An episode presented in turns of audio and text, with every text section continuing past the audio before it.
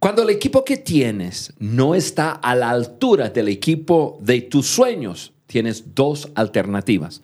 Olvidarte de tu sueño o desarrollar tu equipo. Hablaremos de desarrollarlo.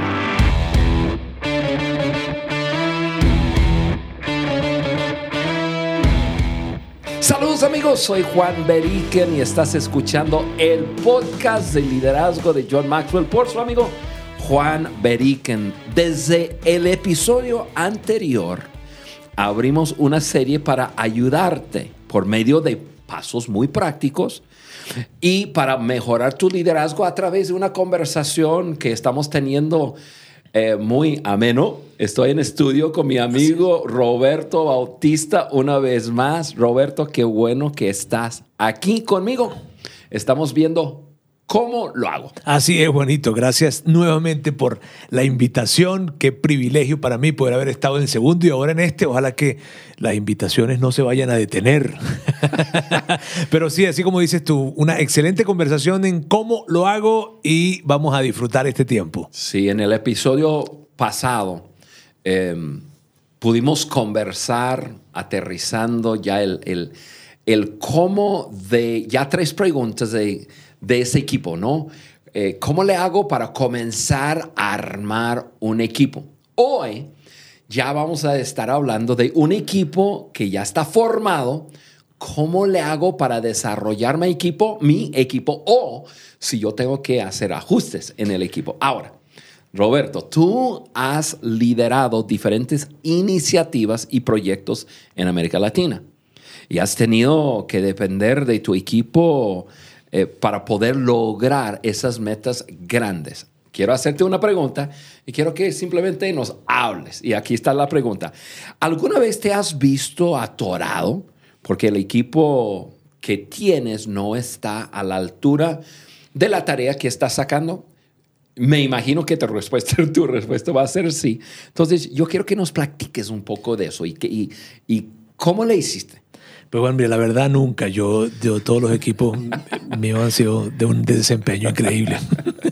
no, mírame, eh, siempre llega el momento en que hay una tarea que hace que el equipo se atore, tal como tú lo comentas, ¿no? Y en las oportunidades que yo he tenido y que he vivido eso, he hecho un par de cosas que puedo recordar en este momento. Una de ellas es eh, trabajar en la confianza del equipo. Me refiero a que en el equipo haya confianza entre cada uno de los miembros del equipo, entre cada uno de los miembros del equipo, que haya esa confianza. Y cuando me refiero a confianza, me refiero a esa, no a la confianza que dice yo confío en que Juan lo va a hacer, no, sino me refiero a esa confianza de, de que yo llego a tu casa eh, a las 2 de la tarde sin tener que llamarte porque tengo confianza contigo.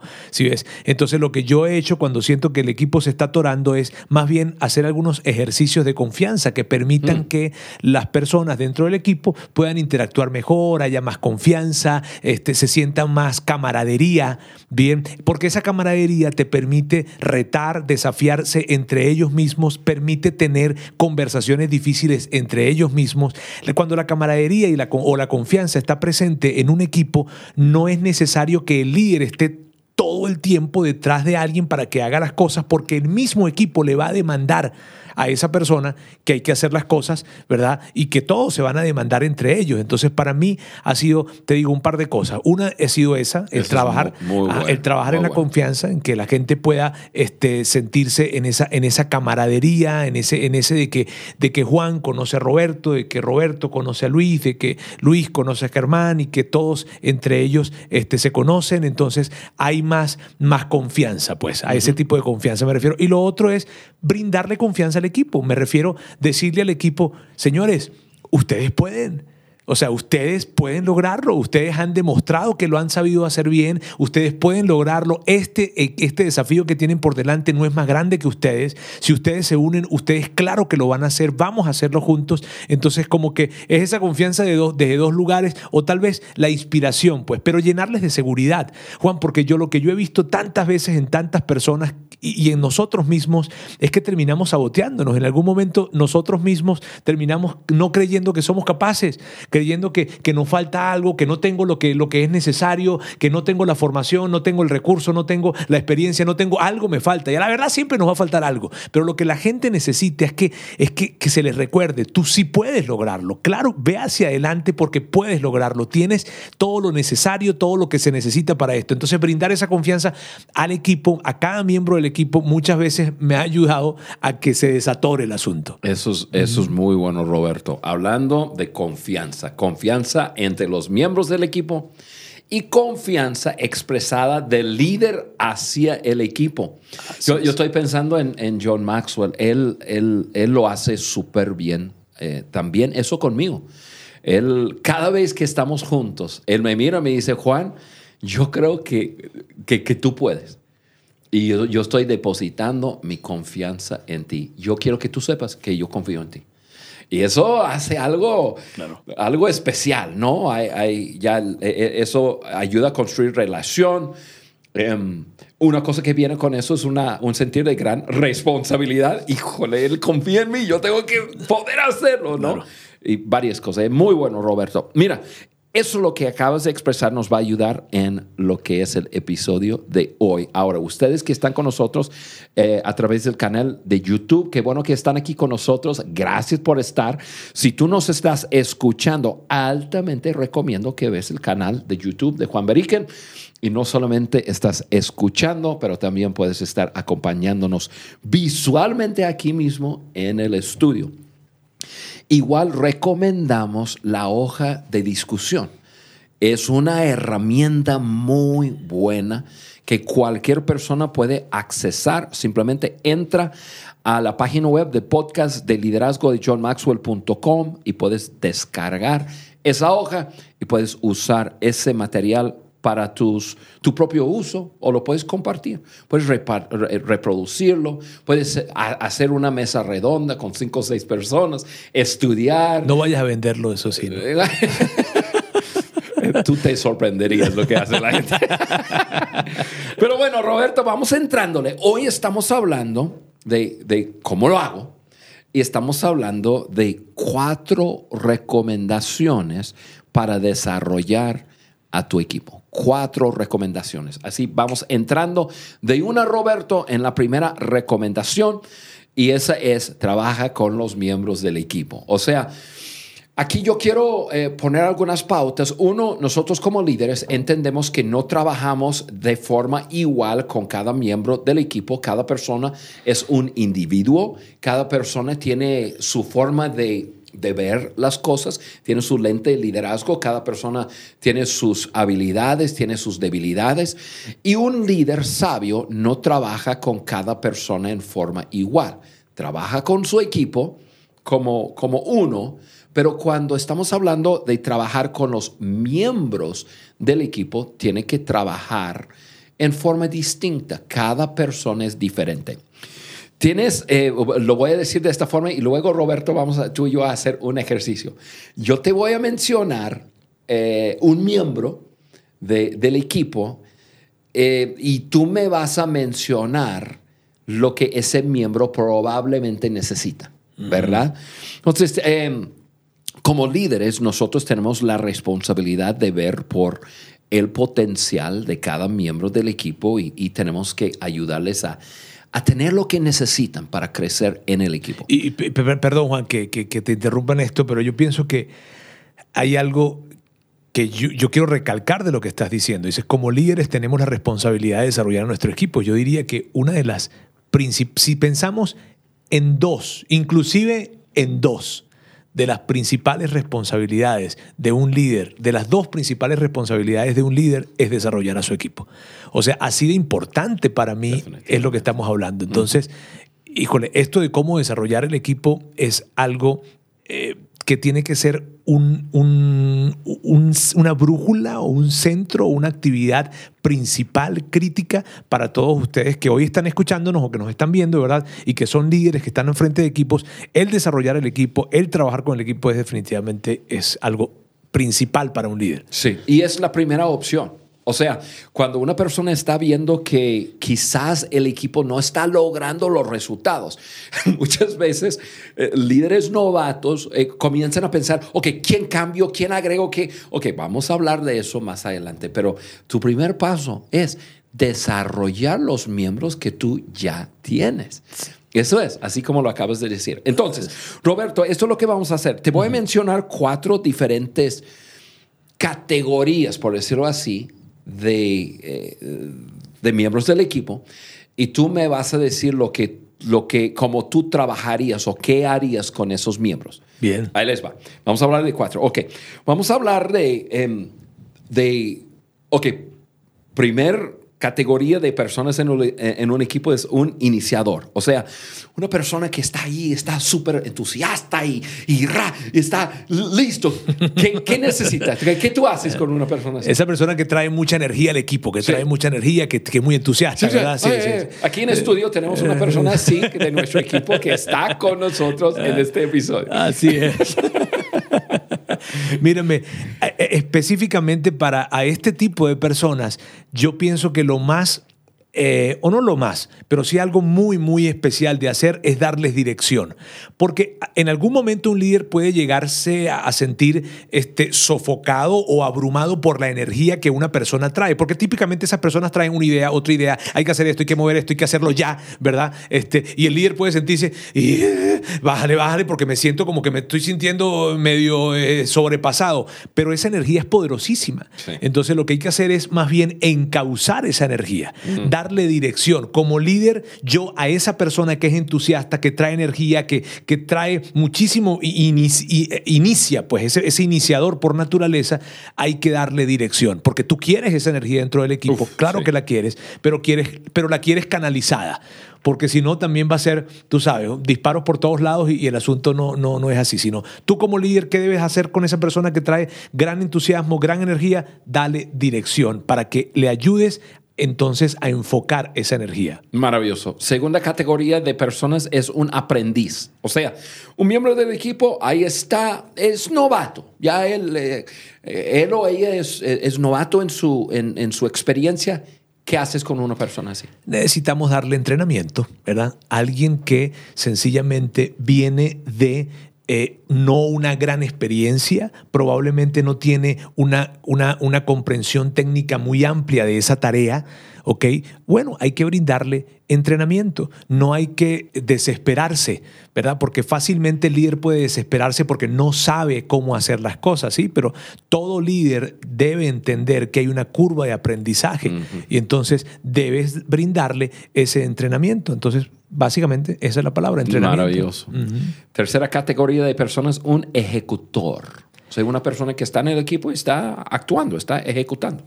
Sí, fíjate que yo, yo interpreto mucho esto, estos, estos tipos de personas que, me estás diciendo, Juan, como, como hasta, hasta cierto punto, como etapas de una persona dentro de un equipo, una persona que, que, está iniciando en el equipo, una persona que está aprendiendo, una persona que está ya en un nivel de ejecución.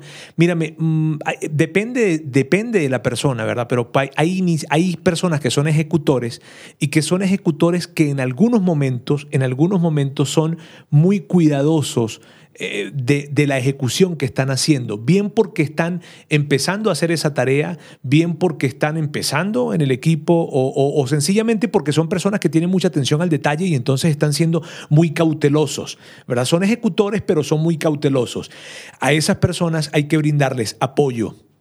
O sea, apoyo para, para, para desenredar la decisión que tienen que tomar. Mm o simplemente el apoyo de la compañía, ese, ese, ese tocar base, ese de que esa conversación que simplemente es tocar base de que, mírame, voy en esto, voy haciendo esto y esto, y tú brindarle el apoyo. Excelente, perfecto, continúa, sigue adelante. Pero esa pequeña conversación que pudiese verse eh, eh, o, o, desvalorarse son valiosas para ellos, porque le estás brindando tu compañía, tu apoyo. Entonces, en ese apoyo, ¿verdad? Va una seguridad que ellos van a abrazar y que les va a permitir ¡pum!, seguir recorriendo el camino de ejecución que están recorriendo. Bien, cuarta persona, ya es ese ejecutor, pero ya, ya tú le has acompañado, ya, ya, ya van en un alto nivel de, de desempeño.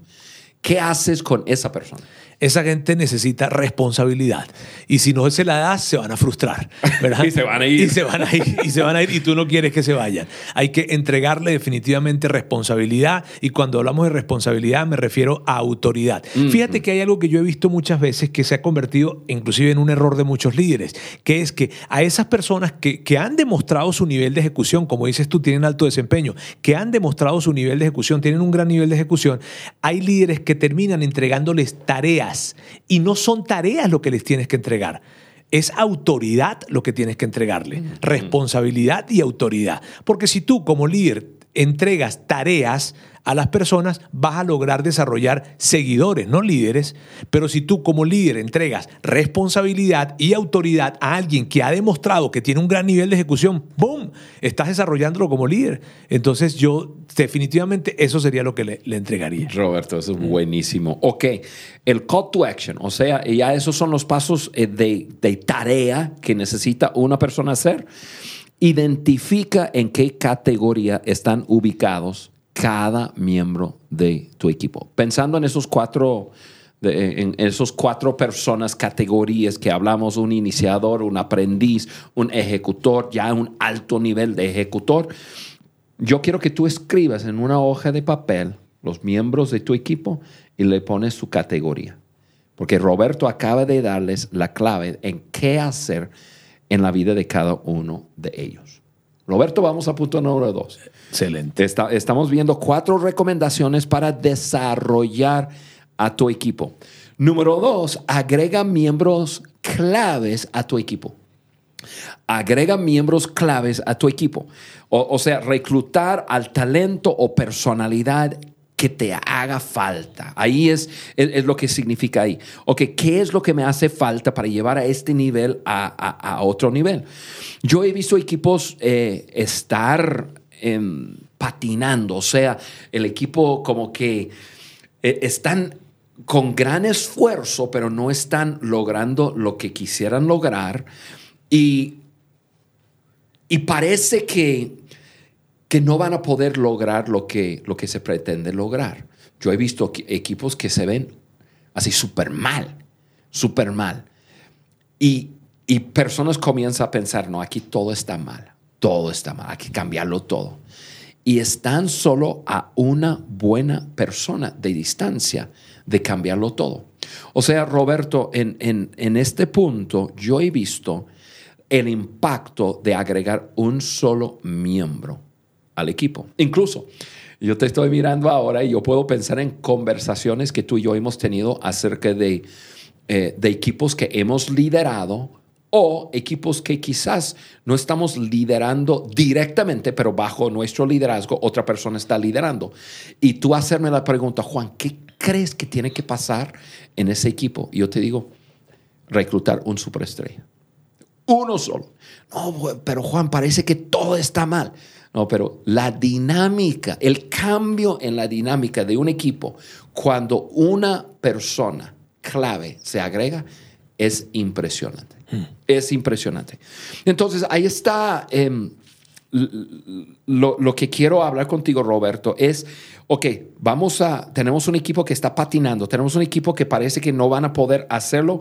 ¿Hay que cambiar todo el equipo? No, yo creo que ahí hay que ver en, ok, ¿quién debo agregar al equipo para cambiar la dinámica Sí, ¿qué, de qué- este equipo? qué tipo de persona debo agregar al equipo? ¿no? Este, lo que tú me decías este, en su momento, cuando tú me decías un superstar, ¿verdad? Que tenía que ver más bien con una persona que tuviera un gran nivel de relacionamiento. En ese momento que hablábamos, eh, que tuviera esa personalidad carismática, esa personalidad magnética que tienen algunas personas. este, que no todo el equipo tiene que tener esa personalidad, solo que para ese equipo en ese momento ese era el, el- el elemento que estaba faltando y que estaba necesitando. Y fíjate algo que es interesante, ¿no? Ah, tomando, el tomando este ejemplo para, para, para entregar una, una perlita, para agregar un poco de valor. este, el líder principal no necesariamente tiene que ser el líder que traiga esa personalidad muy carismática, No. muy magnética, pero sí es el responsable de que haya ese tipo de personalidad dentro del equipo. Sí. Porque ese tipo de personalidad le da cierta dinámica al- al- a, a un equipo muy, muy especial. Entonces el asunto es ¿cuáles son ese, miembro clave que te falta? ¿Qué es? ¿no? Probablemente es ese, ese catalizador, es un soñador, es, es, un carismático, es un estratega, es un tipo más, más, más, eh, más pensador, en fin, ¿no? Hay que encontrar... Sí. Las personas que nos están escuchando, eh, lo, que, lo, que, lo que yo quiero enfatizar aquí es que te vas a sorprender de cómo cambia la dinámica de un equipo nada más agregando una personalidad distinta. Pasado lo que acabas de mencionar en, las necesidades. El otro día yo estaba en un país, yo estoy armando un equipo en, un país para llevar a cabo un proyecto que tenemos con, con John de transformación. Y yo estaba, estábamos sentados en un salón en forma de, de U. Y yo creo que fuimos quizás entre 10 y 13 personas que estábamos hablando y estamos apenas formando un equipo. Y yo estaba ahí escuchando a cada uno, lanzando, yo lanzando algunas ideas y escuchando y todo. Y, yo no pude contenerme. Porque yo miré y dije, nah, no tengo soñadores en este equipo. Entonces me levanté y le dije, ¿quién aquí es un soñador? Una sola persona. No, no, perdón. ¿Quién aquí es un soñador? Este equipo necesita soñadores, porque yo estaba hablando de cosas y todo el mundo inmediatamente se iba a la ejecución del cómo hacerlo, no en, crear, en la creación, ni mirar la magnitud. yo estaba solo. Y entonces yo dije, aquí se necesita soñadores. Y todo el mundo miró y le dije, hay uno solo en este lugar. Había una chica. Este, y, todos preguntan, eh, todos como que levantaron sus hombros para decir, ¿y dónde están? Le dije, hay una, hay una sola persona. Aquí se necesita reclutar otros soñadores. Yo necesito quien sueñe conmigo. ya después ustedes pueden tomar y pueden aterrizar todo y pueden decir, ok, paso uno, paso dos, paso tres. Pero así es lo que el líder tiene que hacer es identificar, ok, ¿dónde están mis grietas? ¿Dónde están mis vacíos? Ok, agregar una persona te puede cambiar la dinámica completa. Y en ese, Juan, y en ese agregar gente clave al equipo, yo veo como algo muy importante el poder involucrar a el resto del equipo en, en, el encontrar a esa otra persona. Este, este, el, el, que si tú tienes tu equipo de cinco, seis, tú sabes, grupo o equipos más de siete, ocho personas ya son equipos que se vuelven complicados, ¿no? Este, no, esas dimensiones de equipos son complicadas liderarlas, pero al momento de que tú estés pensando en agregar a alguien al equipo, como líder, siéntete en la libertad de poder involucrar a tu equipo en la elección de esa siguiente persona, en, en, el, en elegir qué tipo de persona es la que necesitamos dentro del equipo, porque eso hace que eh, eh, facilita la entrada de esa siguiente persona al equipo. Porque ellos están siendo parte de la elección, ellos están siendo conscientes de que sí, vale, necesitamos un soñador. Es que es verdad lo que nos dice Juan, en este caso que tú nos estás comentando. Sí, lo que necesitamos es un soñador, pero si de repente tú llegas un día, ¿verdad? Y les dices, traigo a este soñador.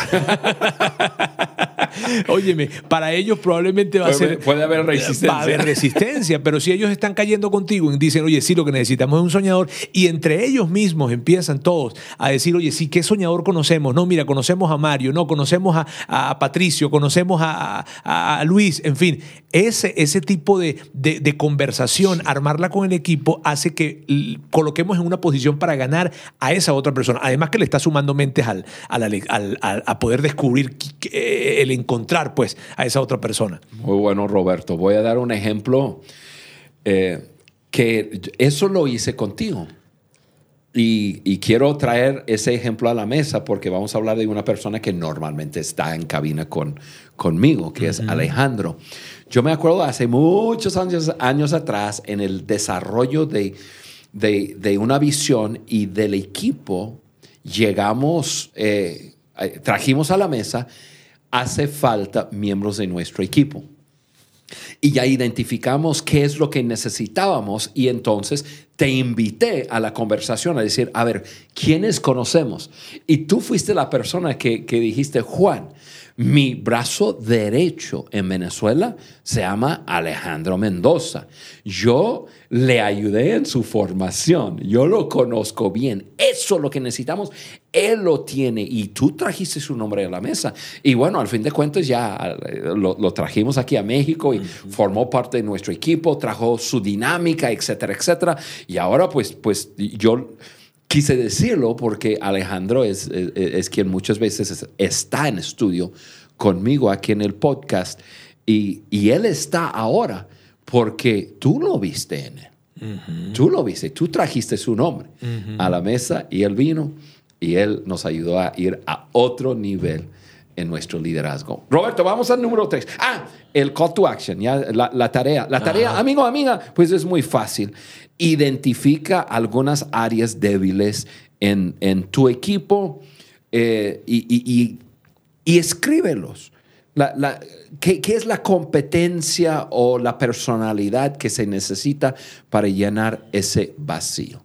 Y, Toma tiempo. Y, involucra a tu, equipo. O sea, involucra a tu equipo en, en, identificarla, en identificar. O sea, que es como lo que tú decías. O sea, siéntate con tu equipo y di, ok, ¿cuál es ese miembro de equipo que nos está faltando.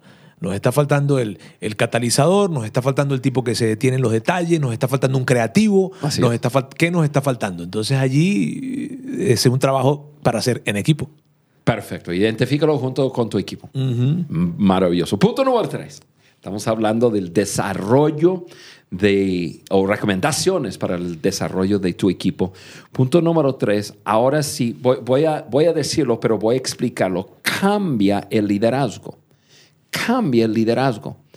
El, el desafío del momento determina el líder para ese desafío específico. Ahora, lo tenemos que hablar un poco para que la gente, Roberto, pueda entender lo que estamos diciendo. Eh, en, en, en un equipo yo voy a usar la palabra funcional.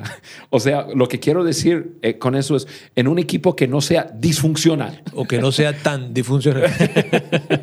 o sea, en un equipo bueno, el, desafío determina quién debe estar liderando, no un organigrama. Tantas veces yo encuentro a equipos que funciona solamente basado en un organigrama. Si esta persona tiene una posición mayor que yo, entonces es responsabilidad de esa persona liderar tal cosa. O sea, un organigrama está bien tener, al, tener un organigrama, debe haber algo, pero el organigrama debe de simplemente facilitar el trabajo, no limitar el trabajo. Entonces, lo que estamos hablando en este punto es que cada equipo necesita cumplir una tarea. En esa tarea hay diferentes cosas que se tienen que hacer. Ok, dependiendo en lo que se tiene que hacer, debemos elegir el miembro del equipo más capaz de liderarnos en esa área. Voy a dar un ejemplo. Yo me acuerdo que en una de las organizaciones que, en que tú y yo trabajamos juntos, nosotros estábamos desarrollando una estructura relacional con el propósito de crecimiento en las vidas personales de las personas. Ahora, yo no soy una persona demasiado relacional, o sea, mi... Ni poco relacional tampoco.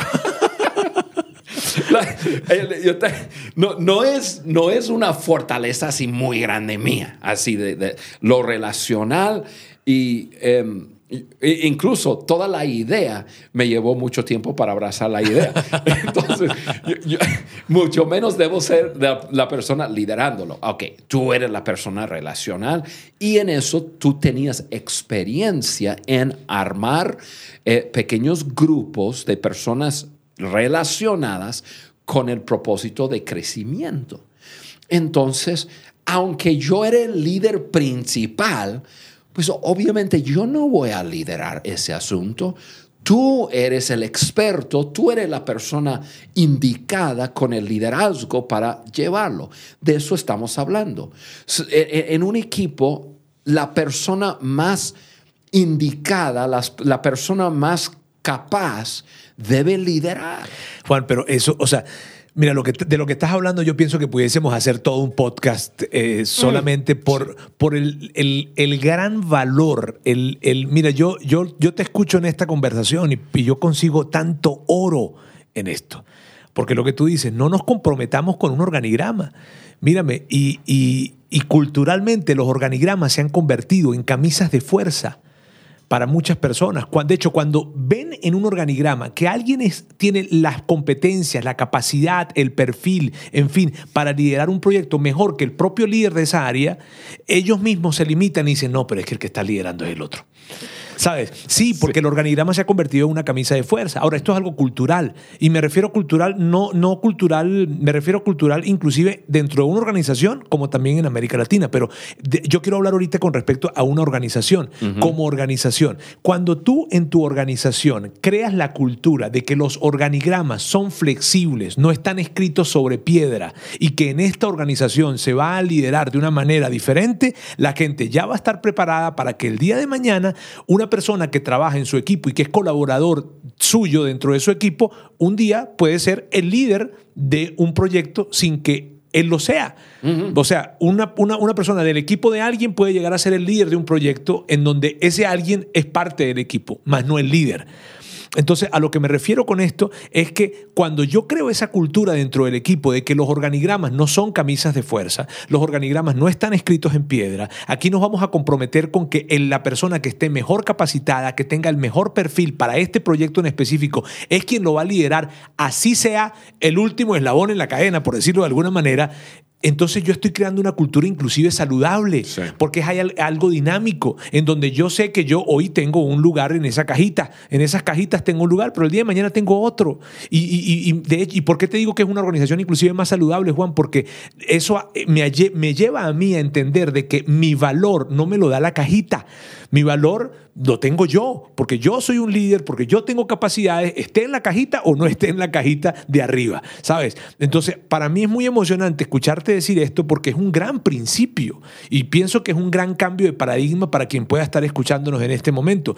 Cambia el liderazgo, sé intencional en eso, sé, sé intencional en el hecho de que no todo el tiempo el mismo líder está liderando todos los proyectos, no cambia el liderazgo, cambia a la persona que está enfrente dependiendo del proyecto que tengan enfrente. Bien, y como yo tengo un, un- un don de simplificar, por- porque yo pienso en una forma muy simple, lo voy a aterrizar así de esta forma.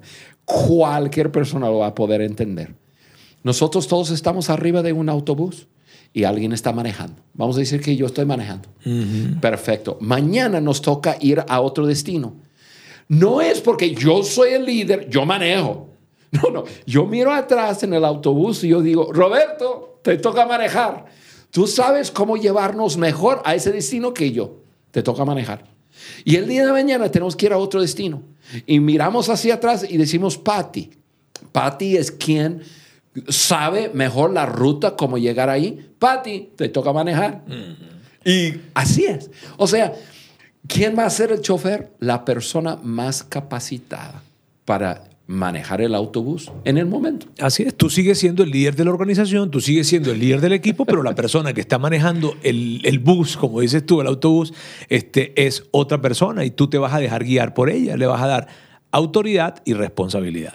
Sí, y entonces ahí les va su tarea para este punto. Escribe el área y las a- o las áreas, depende si es uno o, o varias, donde no estás viendo progreso y piensa en quién de tu equipo debe liderar un cambio sobre algún tema específico. O sea, piensa en eso. Ok, ¿dónde estamos quizás patinando?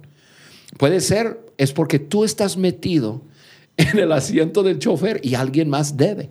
Entonces piensa, ¿quién es la persona más capacitada en mi equipo para llevarnos ahí? Eh, Nos reímos un poco, Roberto y yo, porque a veces yo, yo tengo opiniones fuertes sobre, sobre todo, ¿verdad? Sobre todo, exactamente. entonces estamos en una organización en donde hay música. Y entonces yo a veces me meto y yo digo cosas sobre lo que opino de la música, pero tenemos un experto. Así se es. llama Ronnie. Ajá. Y entonces a veces todo el mundo se ríe, se ríe de mí a decir, Juan, tú no sabes nada de eso, dije Ronnie, liderar. Eh, y es parte de nuestra cultura. Y eso no lo tomo como amenaza. Yo lo sé. Yo, sé que, yo sé que estoy liderando, pero yo no sé nada de esa área. Ronnie tiene que estar liderando. Así es. Así es. Bien, amigos, estamos ya terminando viendo el cuarto punto en recomendaciones, esas recomendaciones para desarrollar a tu equipo. Número cuatro, ya quita a los miembros ineficaces. Quita a los miembros ineficaces. Obviamente eso es último en la lista porque debe, estar, debe ser el último paso.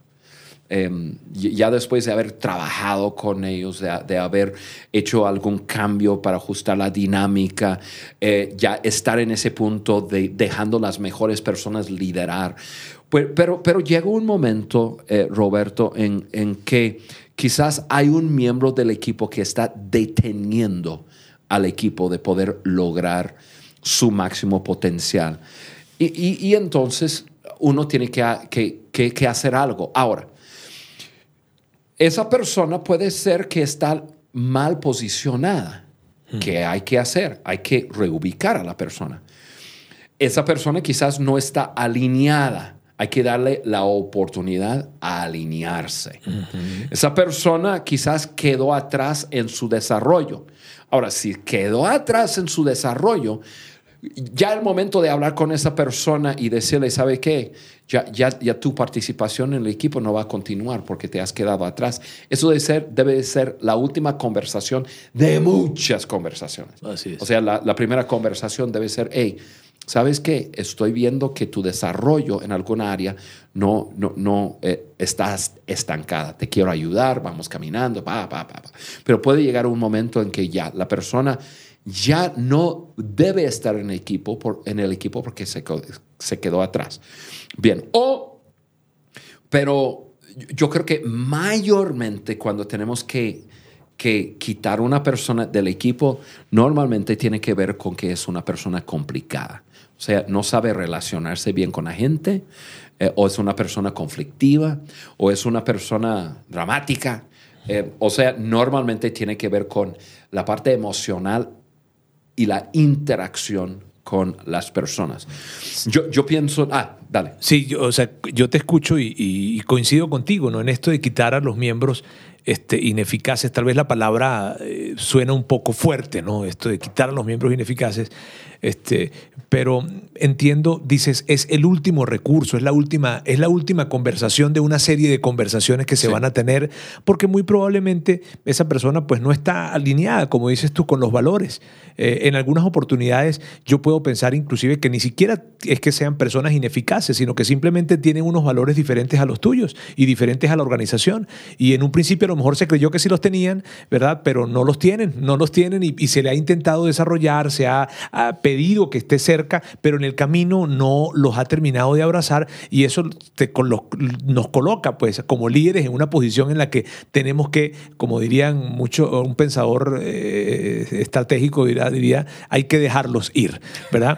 este, pero fíjate que hay, hay dos, una, una, Jim Collins, ¿verdad? Que es un autor de, de, todo esto de desarrollo gerencial y de investigación gerencial, él, él plantea dos preguntas que son muy interesantes cuando se trata de saber si debo dejar ir o no, si esta persona ya no debe ser parte del equipo o no. La primera pregunta es, si esa persona, porque tú tienes dudas, ¿no? Tienes dudas con respecto a, Mario. Entonces, ok, mira, si Mario eh, eh, tuvieras que contratar otra vez, tuvieras que hacer otro proceso de contratación, ¿tú contratarías a Mario otra vez? Ok, esa pregunta te va a ayudar a ti a saber si Mario probablemente ya no necesitas este que esté en el equipo.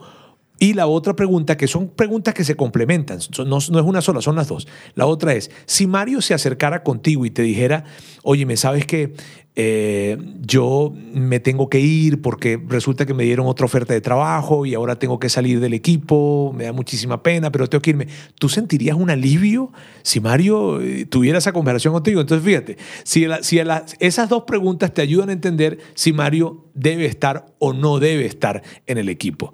Este, hay, hay gente más radical, como por ejemplo Peter Drucker, que dice eh, que hay, de hecho le llaman el principio de Peter, dice cuando una persona no es suficientemente buena como para ser promovida, pero tampoco tampoco es suficientemente buena, perdón, suficientemente mala como para ser degradado, ¿no? O sea, cuando alguien no es suficientemente bueno para ser promovido o suficientemente malo para ser degradado, cayó, cayó en un punto de ineficacia.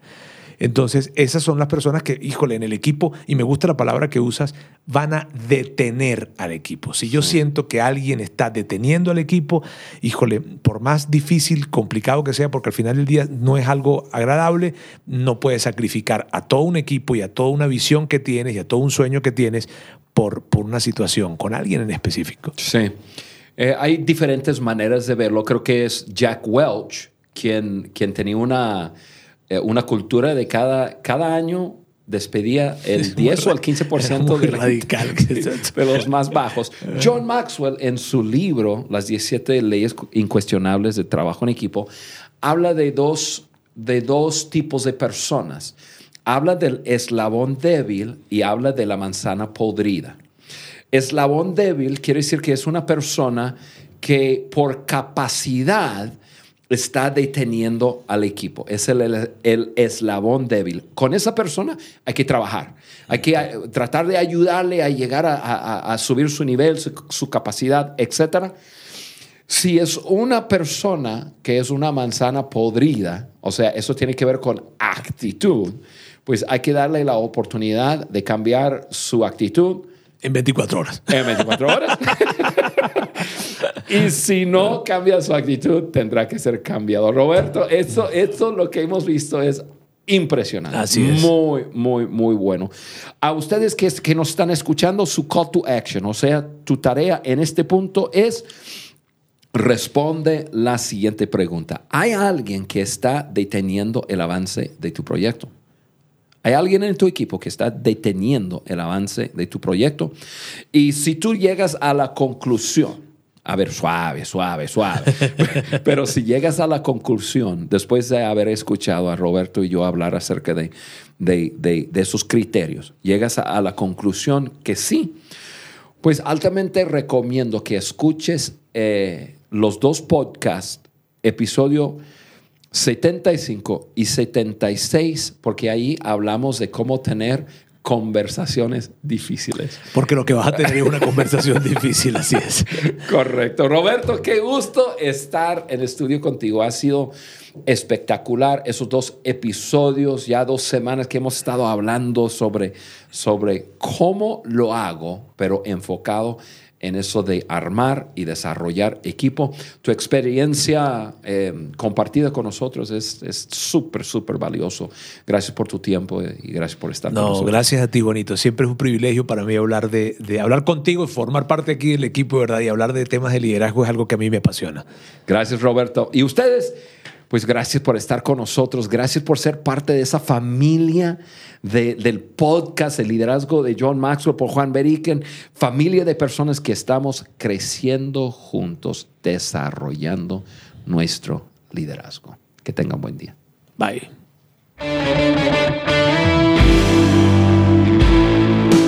Gracias por acompañarnos en el podcast de liderazgo de John Maxwell por Juan Beriken. Para nosotros es muy importante saber qué opinas de nuestro contenido.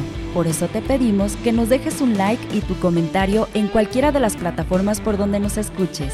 Apple Podcast, Google Podcast o Spotify. También puedes ingresar a podcast de liderazgo de johnmaxwell.com. Suscríbete, descarga las hojas de discusión y conéctate con nosotros a través del link de WhatsApp que vas a encontrar ahí. Juntos seguimos añadiendo valor a líderes que añaden valor a otros.